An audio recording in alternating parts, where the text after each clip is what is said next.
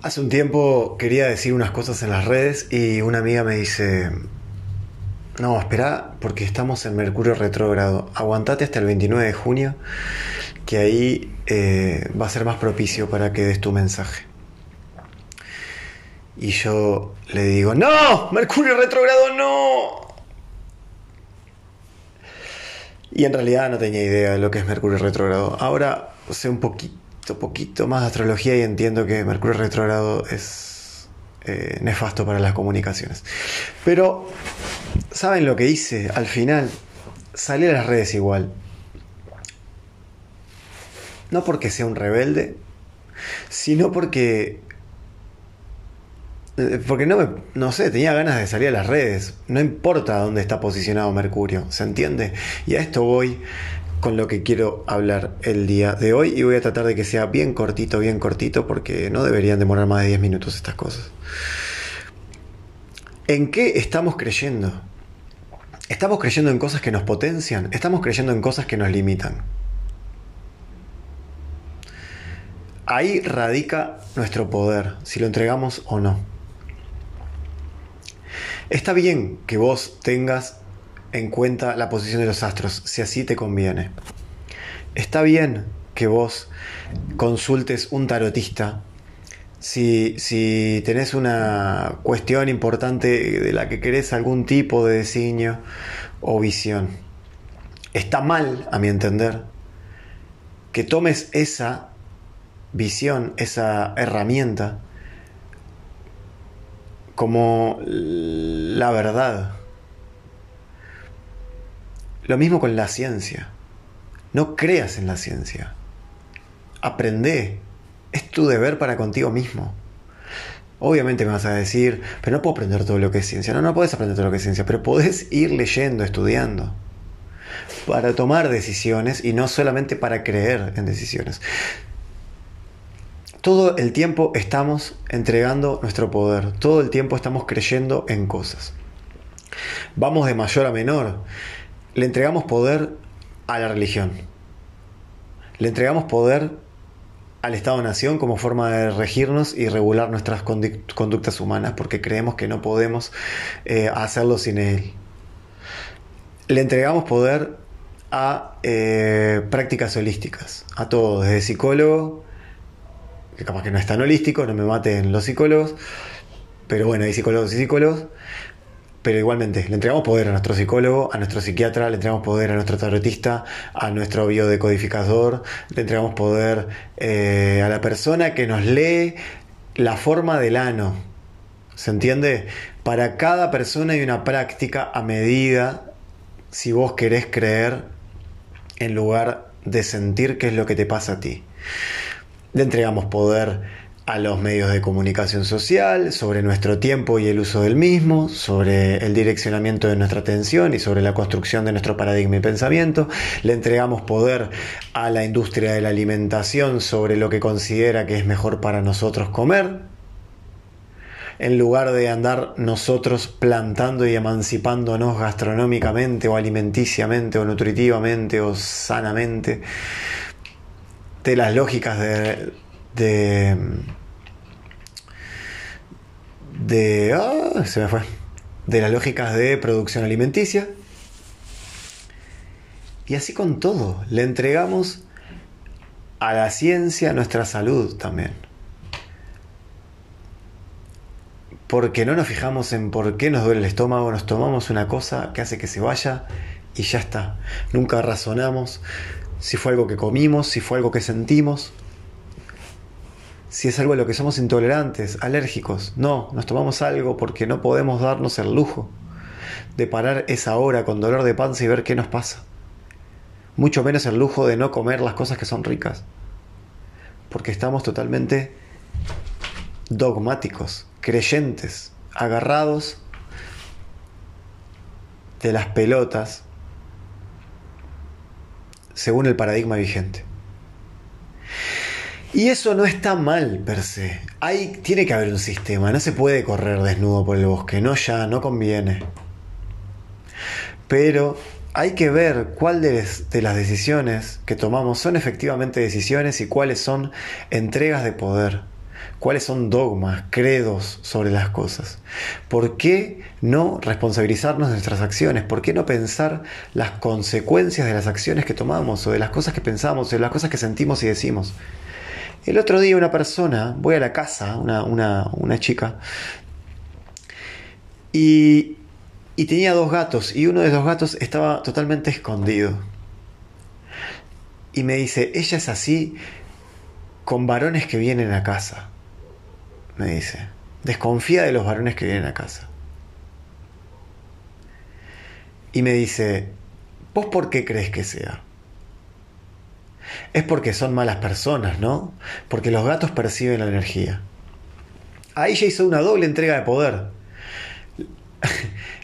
No formó opinión sobre la persona que fue a su casa por su propia intención o voluntad, o por su propia intuición, tal vez, o racionalización de, de las acciones de la persona que fue, sino que confió en su gato. El gato se aleja, esta persona es mala. Ya decidirán ustedes si ese tipo de acciones nos favorecen o nos quitan oportunidades.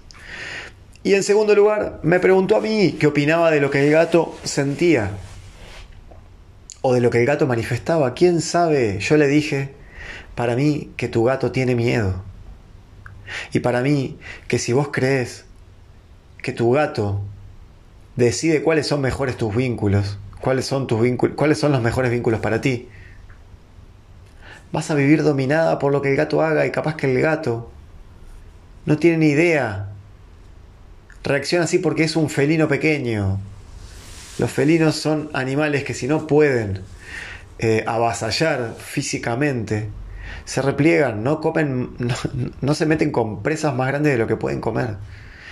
Entonces, ¿a quién le estamos entregando poder? ¿A quién le estamos entregando poder? Y no nos damos cuenta de que en realidad, cuando algo nos da una campana, nosotros podemos elegir si oírla o no. Entonces eso arma nuestro sistema también. Es importante entender eso, que si yo voy al tarotista, yo tiro tarot, pero no tiro un tarot descriptivo y, adivinatorio, tiro un tarot como herramienta de un conflicto actual y le dejo el poder a la persona de decidir qué significa eso. Yo hablo de lo que los arcanos representan según eh, la descripción y la tradición alquímica del tarot. Pero no te voy a decir que tenés que ponerte un buzo rojo para ganar esa disputa legal en la que estás. No te voy a decir que tenés que vender todas tus cosas e irte a vivir a Tulum. No te voy a decir que alguien te está haciendo un maleficio por detrás. Porque ni siquiera puedo acceder a eso. Porque me parecería un atropello y un atrevimiento de mi parte condicionarte hasta ese punto. Entonces, ¿a quiénes estamos escuchando, gente? En lugar de nosotros mismos y a nosotras mismas. ¿A quién le estamos regalando el poder de nuestra vida? Yo entiendo que toda la vida vivimos así. Venimos de un sistema eh, paternalista principalmente, machista, en la que se practica mucho la verticalidad y él se hace lo que yo digo. después salimos a la vida y nos supeditamos a un jefe, y seguimos haciendo eso y representando eso en otros órdenes, como los jefes, la policía, los, docentes, el presidente, you name it. estamos todo el tiempo buscando una figura a la que escuchar y obedecer. Yo no estoy hablando con esto de anarquía y sublevación. Estoy hablando de escucharte a ti por una vez, de ver qué es lo que querés. Y si lo que querés no te convence, sentate una hora a ver por qué no te convence lo que querés, a ver por qué te duele la panza, a ver por qué te angustia tanto no conseguir una pareja. Es mucho más fácil entregar el poder, es mucho más fácil que nos decidan la vida. Obviamente vos podés agarrar y decir, pero vos estás diciendo lo que yo tengo que hacer. Ni hablar. Ni hablar. Yo soy el pelotudo número 7 en la lista de pelotudos. Pero yo vengo acá a, hacer un mensaje que después escucho yo. Por eso mis, mis episodios tienen nombres bien concretos para que cuando yo flaquee en alguna de estas áreas, escuche lo que yo siento y pienso. Es una biblioteca digital de autoconocimiento. Si a ti te sirve, me encanta. Nos expandimos los dos. Si no te sirve, no me ofende. Pero justamente, yo lo que vengo a hablar acá es de cómo salir de procesos mentales en los que me vi envuelto sin querer, sin saber, sin pensar. Entonces eso, conectemos con nosotros. Paulatinamente, te aseguro que mientras más te escuchas, más te escuchas. Y aprendes a escucharte. Y aprendes a saberte. Y aprendes a confiar en vos y tus decisiones.